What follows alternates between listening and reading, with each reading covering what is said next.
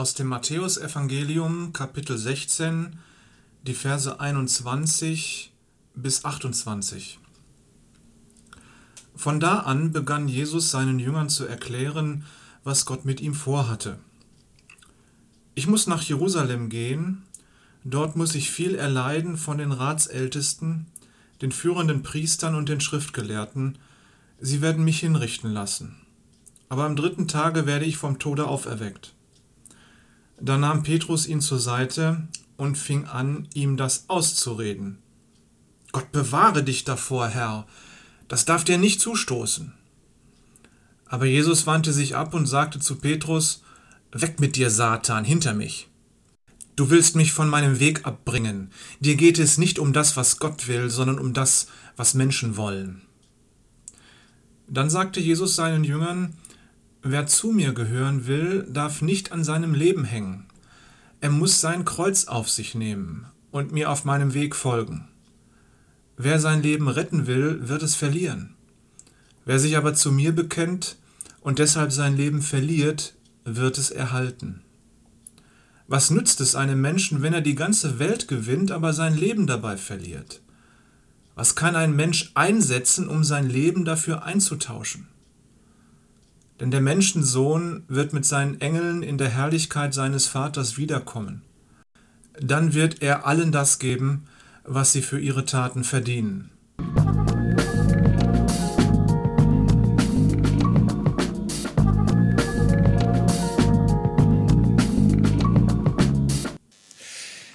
Jesus ruft dich in seine Nachfolge. Das haben wir gerade auch in diesem Text von Jesus und Petrus und seinen Jüngern gesehen. Da ging es darum, die Frage zu stellen, wisst ihr, wer ich bin und wem ihr hier nachfolgt?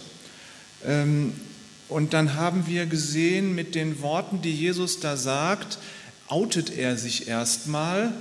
Also nicht nur, dass Petrus ihm sagt, wer er ist, nämlich der Messias, sondern Jesus outet sich auch erstmal, er muss leiden wissen wir. Er muss verworfen werden.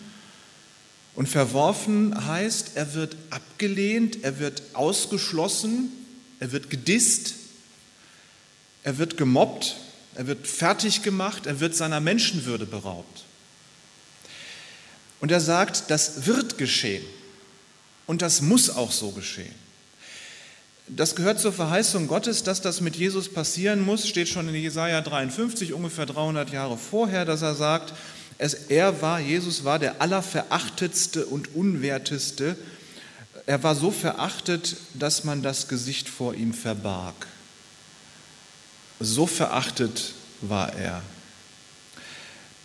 Nun haben wir auf der einen Seite Leiden, das ist das eine, auf der anderen Seite haben wir verworfen und verachtet werden, das ist wieder was anderes, das sind zwei verschiedene Dinge. Wenn du leidest, dann kriegst du Hilfe. Und wenn du äh, kriegst Unterstützung, wenn du um einer größeren Sachen willen leidest, dann kriegst du dafür auch Respekt und Unterstützung, vielleicht sogar Bewunderung. Jesus musste aber im Leiden der Verworfene sein der leidet, aber der kriegt nichts dafür. Keine Anerkennung, keine Ver ähm, Bewunderung. Er leidet und wird verachtet. Ähm, er, wird nicht, er wird verachtet und man raubt ihm jede Menschenwürde.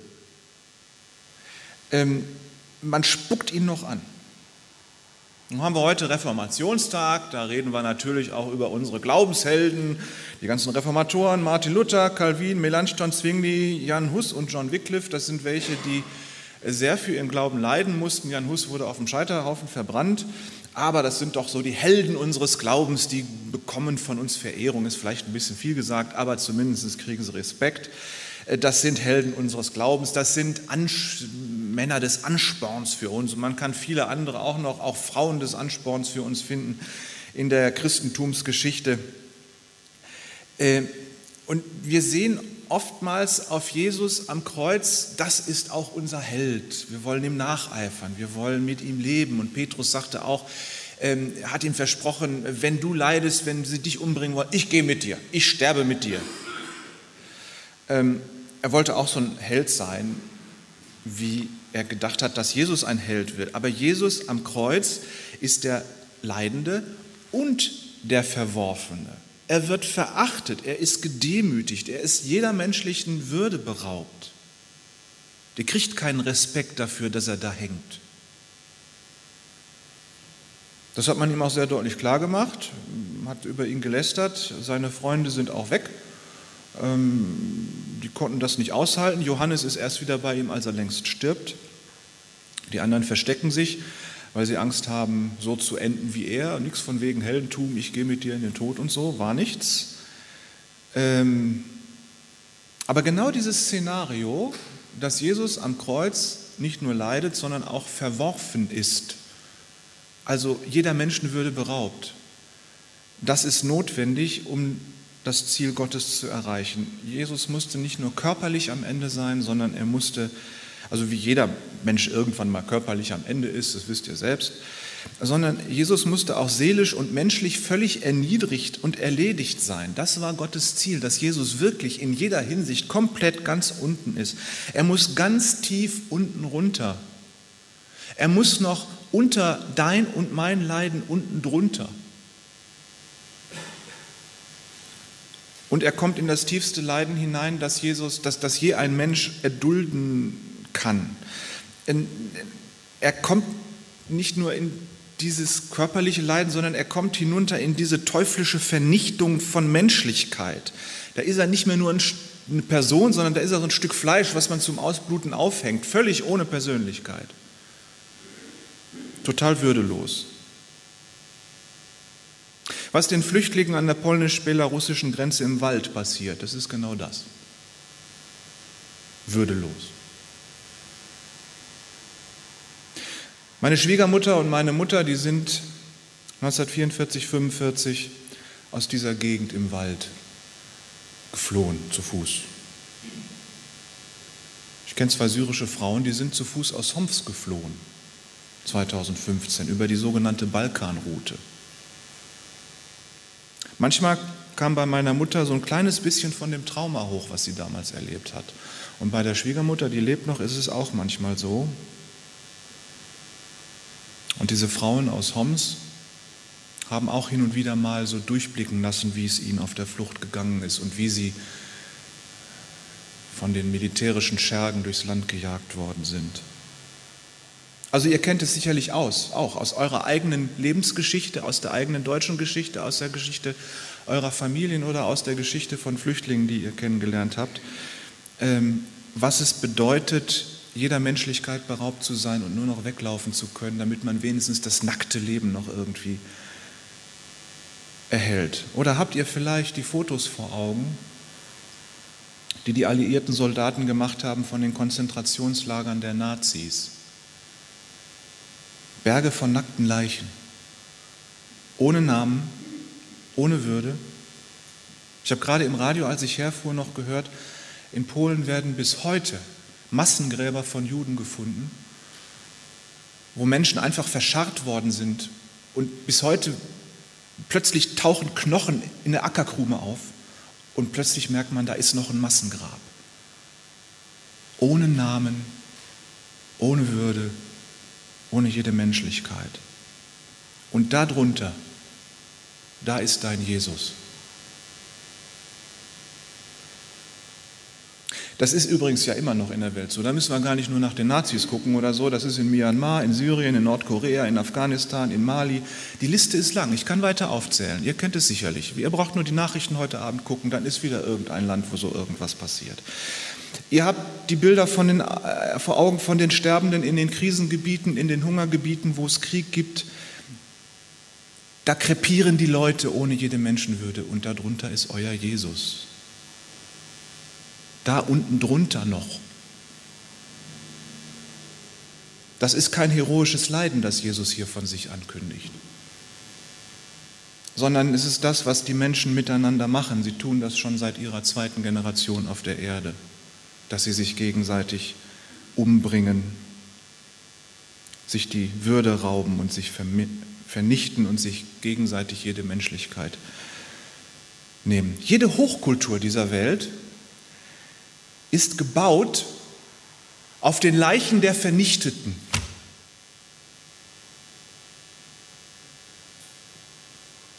Wir sind so stolz auf unsere deutsche Kultur. Der Tod ist ein Meister aus Deutschland, hat Paul Celan gedichtet. Er meinte damals, die zur Perfektion getriebene Vernichtung der Menschlichkeit, des Menschlichen, nicht nur des menschlichen Körpers, sondern der Menschlichkeit an sich, was die Deutschen damals offensichtlich so gut konnten. Das können aber alle Menschen. Da müssen wir nicht nur bei den Nazis gucken, da können wir in jedes Gebiet dieser Welt gucken. Jeder kann das. Wir haben alle unsere Menschenwürde, aber was wir auch alle haben, ist, dass wir uns gegenseitig diese Menschenwürde rauben können. Das ist völlig egal, wo das auf der Welt ist und welche Hautfarbe dahinter steckt. Natürlich geben wir jeder Hautfarbe, jedem Menschen, wo er immer herkommt, seine Menschenrechte. Aber wir müssen auch wissen, dass jeder, egal wo er herkommt, potenziell die Fähigkeit in sich trägt, diese Menschenwürde bei anderen wegzunehmen. Und darunter, drunter, da muss dein Jesus. Verstehst du jetzt, wo Jesus sein muss? Das ist kein heroisches Leiden am Kreuz, sondern das ist das Vernichtetwerden aller Menschlichkeit. Darunter muss Jesus. Und warum? Er muss darunter, damit jedes Leiden und jeder, der so ein Leiden verursacht, jede Tat, die so ein Leiden und Entmenschlichen verursacht, vergeben werden kann. Es soll wirklich für jeden die Chance gegeben sein, vergeben zu bekommen. Deswegen muss Jesus da ganz runter und das erleiden, was an Entmenschlichung und an Vernichtung von den Tätern bewerkstelligt wird. Das ist der Wille Gottes, dass alle Menschen gerettet werden. Das ist für uns vielleicht unglaublich auszuhalten, zu sagen, auch Hitler hatte den, für, auch für Hitler ist Jesus gestorben und für Stalin und für die Despoten, die heute die Leute meucheln und auf dessen Konto so viele Tote und Vernichtete gehen. Selbst die, da musste Jesus ganz tief unten runter. Ob die diese Vergebung angenommen haben, das ist ja dann immer noch eine andere Sache, das wisst ihr selbst.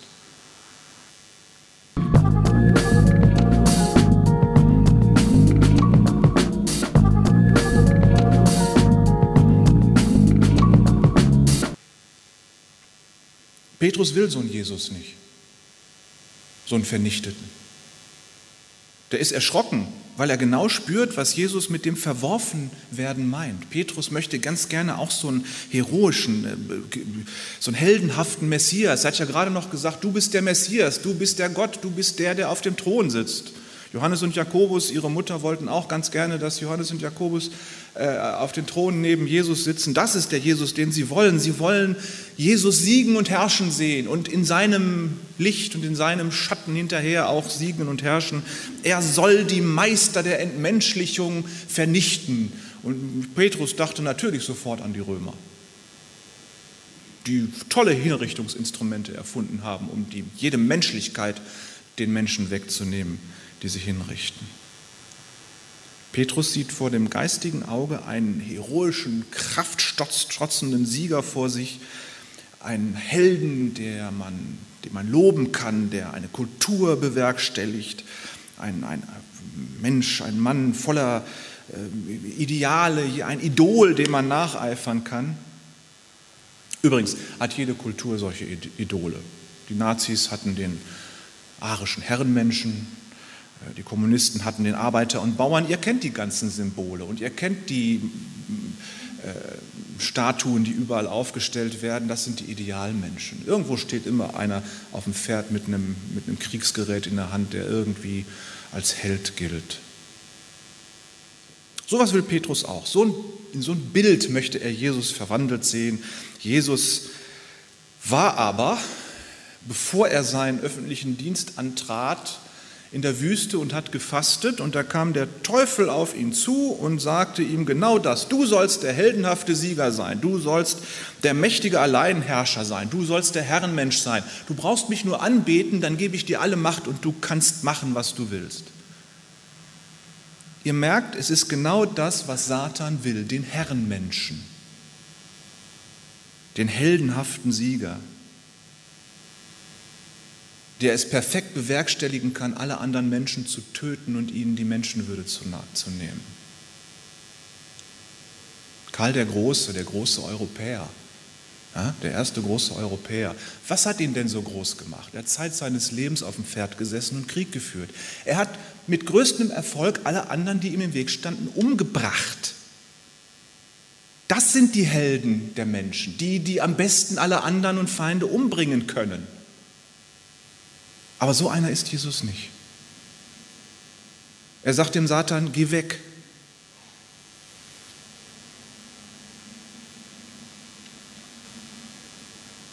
Da ist der Petrus, dem Jesus gerade noch gesagt hat, du bist der Fels, auf dem will ich meine Kirche, auf dem will ich die Christenheit bauen.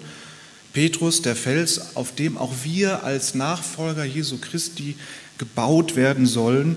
Und nun will genau dieser Petrus das nicht, was Gott für nötig hält, damit Gemeinde gebaut werden kann, dass Jesus vernichtet wird. Genau das will Petrus nicht. Damit will er genau das, was Satan will. Sagt Jesus ihm ja auch.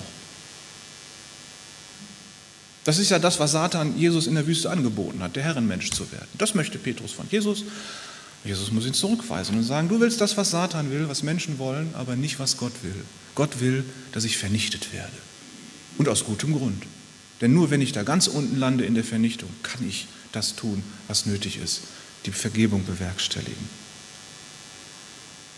Von Anfang an, merkt ihr was, von Anfang an will die Christenheit nicht, dass ihr Christus vernichtet wird. Die Christenheit nimmt teilweise sogar Anstoß an dem, von, an, an dem verworfenen und gedemütigten Christus. Die Christen verachten ihren verworfenen Retter.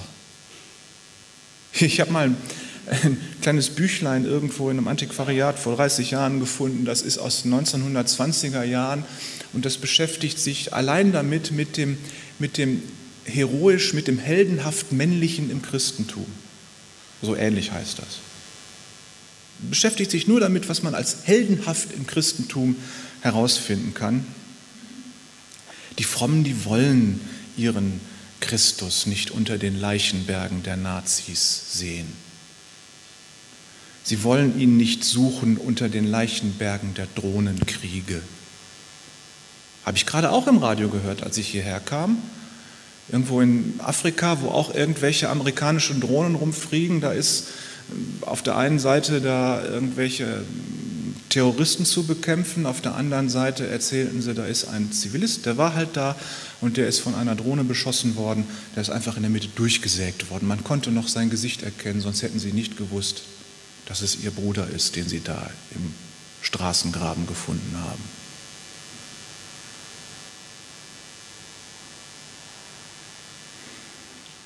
Auch nicht bei den Verhungernden, wo die Fliegen sich gütlich dran tun. Da wollen wir auch unseren Christus nicht sehen. Wo die Fliegen sich, der, Fliegen, nicht? Der Teufel, der Baal Zewuf hebräisch, der Beelzebub, der Herr, der Herr der Fliegen. Überall, wo Fliegen ihre Eier in verhungernde Kinderkörper legen, da hören wir den Satan kichern. Aber darunter liegt unser Christus. Petrus will das nicht, der will das einfach nicht und wir wollen auch nicht, dass unser Jesus da unten ist. Wir hätten gerne auch so einen heldenhaften, aber es gehört nun mal zum Rettungsplan Gottes, dass Jesus genau da unten sein muss. Er muss unter das ganze menschliche Leiden und unter diese menschliche Vernichtung runterkommen. Und, und Johannes, äh, Jesaja schreibt, er ist der Allergeringste und Allerverachtetste. Nicht wie der, aller, wie, wie der verachtetste Mensch dieser Welt, sondern noch darunter, der Aller, das hört sich so ein bisschen an wie aus Bottrop, ne? ich bin der Allerbeste, wie komisch. Der Allervernichtetste und der Allerniedrigste und Allertoteste werden, das muss Jesus. Und dieser Christus, der da, da unten, der ruft dich in seine Nachfolge. Das ist ein Knaller, oder? Ich meine, der geht zum Zoll, sagt dem Matthäus, folge mir nach. Was macht der Matthäus? Der lässt alle stehen und liegen und geht hinterher. Der fragt nicht, wohin. Das ist wie bei Abraham, als Gott Abraham berufen hat, der sagt, geh in das Land, wo ich das ich dir zeigen werde. Abraham hat aber nicht gehört, in welche Richtung das gehen sollte. Einfach nur, geh mir hinterher. Matthäus geht Jesus hinterher. Was macht er? Er geht Jesus hinterher. Das steht nicht, dass es irgendeinen Sinn machte oder dass sie irgendein Ziel hatten oder irgendwie Matthäus einen Auftrag bekommen hätte, irgendwie in der Gemeinschaft Jesus irgendwas zu machen. Er sagt nur, geh mir hinterher. Und nichts anderes ist es, Jesus hinterhergehen. Dahin gehen, wo Jesus vorgeht. Und gucken wir mal, was passiert. Und in diese Nachfolge ruft dich der Christus da ganz unten. Ihm Einfach hinterhergehen, mehr nicht.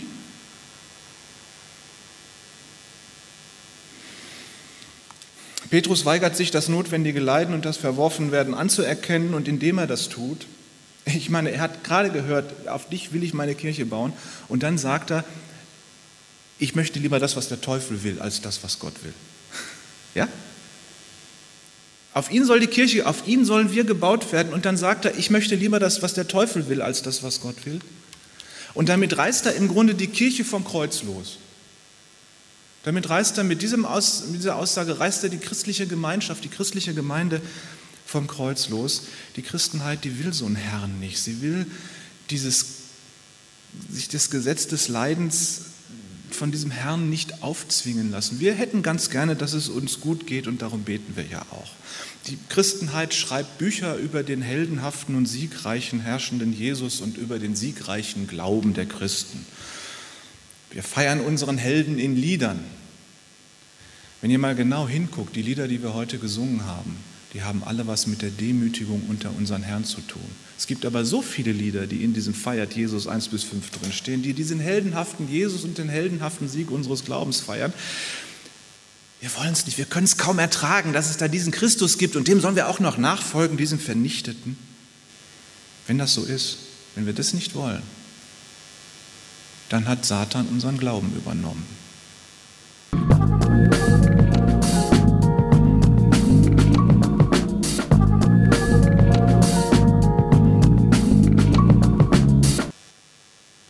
Ohne das Kreuz und ohne die Erniedrigung ist Christus nicht zu haben.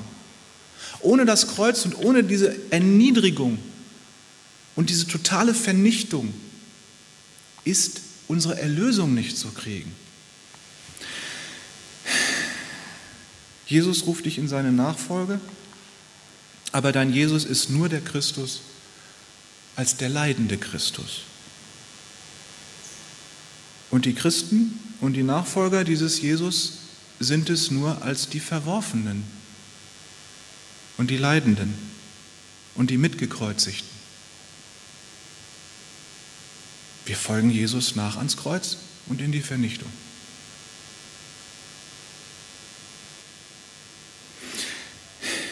In dem kurzen Gespräch zwischen Jesus und dem Petrus, da wird so eine unverrückbare Wahrheit offenbar, ähm, die man schlecht aushalten kann. Und wir können dieser Wahrheit folgen oder wir können es nicht tun. Jesus sagt, wer mir nachfolgen will, so, es ist also eine Willensentscheidung, ob man Jesus nachfolgen will oder nicht. Das ist also keine Selbstverständlichkeit, das kommt nicht von einfach so, dass man jetzt Jesus nachfolgen will, sondern man muss sich schon die Frage stellen. Ähm, das ist auch für die Jünger damals nicht klar gewesen. Es gibt einige, die Jesus dann wieder verlassen haben, weil sie es nun gar nicht wollten. Es gibt so viele Angebote in dieser Welt, mit denen ihr super Sachen machen könnt, in euer Leben wunderbar prägen und machen und, und, und, tun könnt. Ihr könnt Helden eures eigenen Lebens werden. Ihr könnt Helden in dieser Welt werden. Das ist eine wunderbare Sache. Ihr könnt die Helden eurer eigenen Geschichte sein. Aber wenn du Jesus nachfolgen willst, dann sagt er, verleugne dich selbst.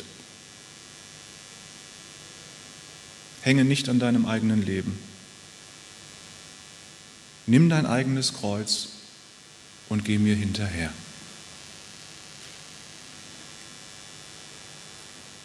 Du sollst nicht an deinem Leben hängen, du sollst dich selbst verleugnen, das heißt, du sollst nur noch auf Jesus gucken, nicht auf dich selbst. Du sollst Jesus auf seinem Weg folgen und nicht deinen eigenen Weg suchen. Jesus geht voran, du hinterher, egal wo es hingeht. Und dann nimm dein eigenes Kreuz auf dich. Und dieses Kreuz, das sind die Leiden und die Erniedrigungen und diese Dinge, die man um des Glaubens willen ertragen muss. Es geht dann nicht um die normalen menschlichen Leiden, die jeder Mensch irgendwie ertragen muss, wo wir eben auch mit in dieser Menschheit mit drinstecken, mit Krankheit, mit Not, mit Sorgen, mit finanziellen Problemen und dieses alles, das muss ja jeder Mensch, sondern das Kreuz, das ist das, was man erleiden muss, weil man Jesus Christus hinterhergeht. Das entsteht aus der Bindung zu Jesus, dieses Kreuz. Aber es ist in der Bindung zu Jesus auch notwendig. Das ist kein zufälliges Leiden, was uns da mit dem Kreuz passiert, sondern das ist notwendiges Leiden, wenn wir Jesus hinterhergehen. Das Kreuz, das du in der Nachfolge zu tragen hast, das ist eben auch das Verworfenwerden um Jesu willen. Es ist die Erniedrigung, die dir wegen deines Glaubens widerfährt. So, jetzt mal alle Hände hoch. Wer wird wegen seines Glaubens an Christus gedemütigt.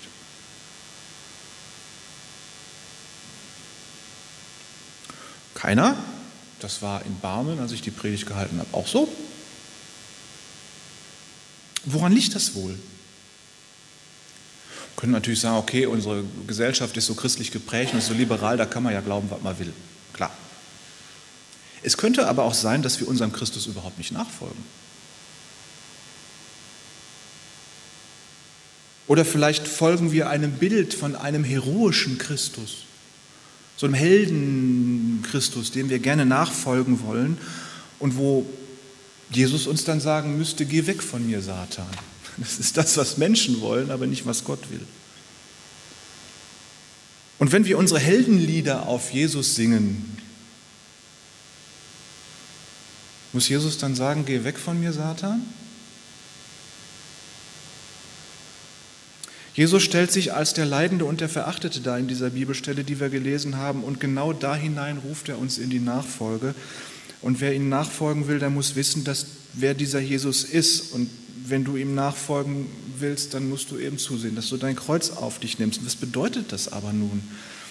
Das ist kein bürgerlich-heroisches Kreuz, das man trägt und man wird dafür gelobt, dass man so wunderbar Kreuz tragen kann und so. Man ist dann kein Held, der irgendwelche Punkte dafür irgendwo im Himmel kriegt, sondern es ist Mitleiden mit Christus. Es ist verachtet werden mit Jesus. Es ist Christusleiden, dieses Kreuz.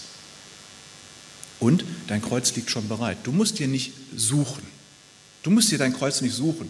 Du musst jetzt also nicht nachher nach, nach, nach einer Rade reinlaufen, irgendwo dich äh, auf den Marktplatz stellen und irgendwelche Leute dumm mit irgendwelchen frommen äh, Sätzen zu quatschen und sie damit so ärgern, dass sie dir eine Ohrfeige geben und dann sagen, wow, das ist jetzt Christusleiden. Nein, du musst dir das Leiden, du musst dir dein Kreuz nicht suchen, sondern das liegt für dich bereit. Es ist dir bestimmt. Jedem von uns ist sein Kreuz zugemessen. Den einigen würdigt Gott großer Leiden in der Nachfolge. Es ist vielleicht auch manchmal ganz interessant, die Missionare der Allianzmission zu hören, was die so alles erleben in ihrer Nachfolge, wenn die äh, in der Mission unterwegs sind. Da merkt man schon, welches Kreuz sie denn von Gott zugemessen bekommen haben. Andere bedrängt Gott mit dem Kreuz, das er uns zudenkt, nicht über unsere Kraft hinaus, glücklicherweise. Aber es ist immer das Kreuz, das Gott dir und mir zugedacht hat in der Nachfolge.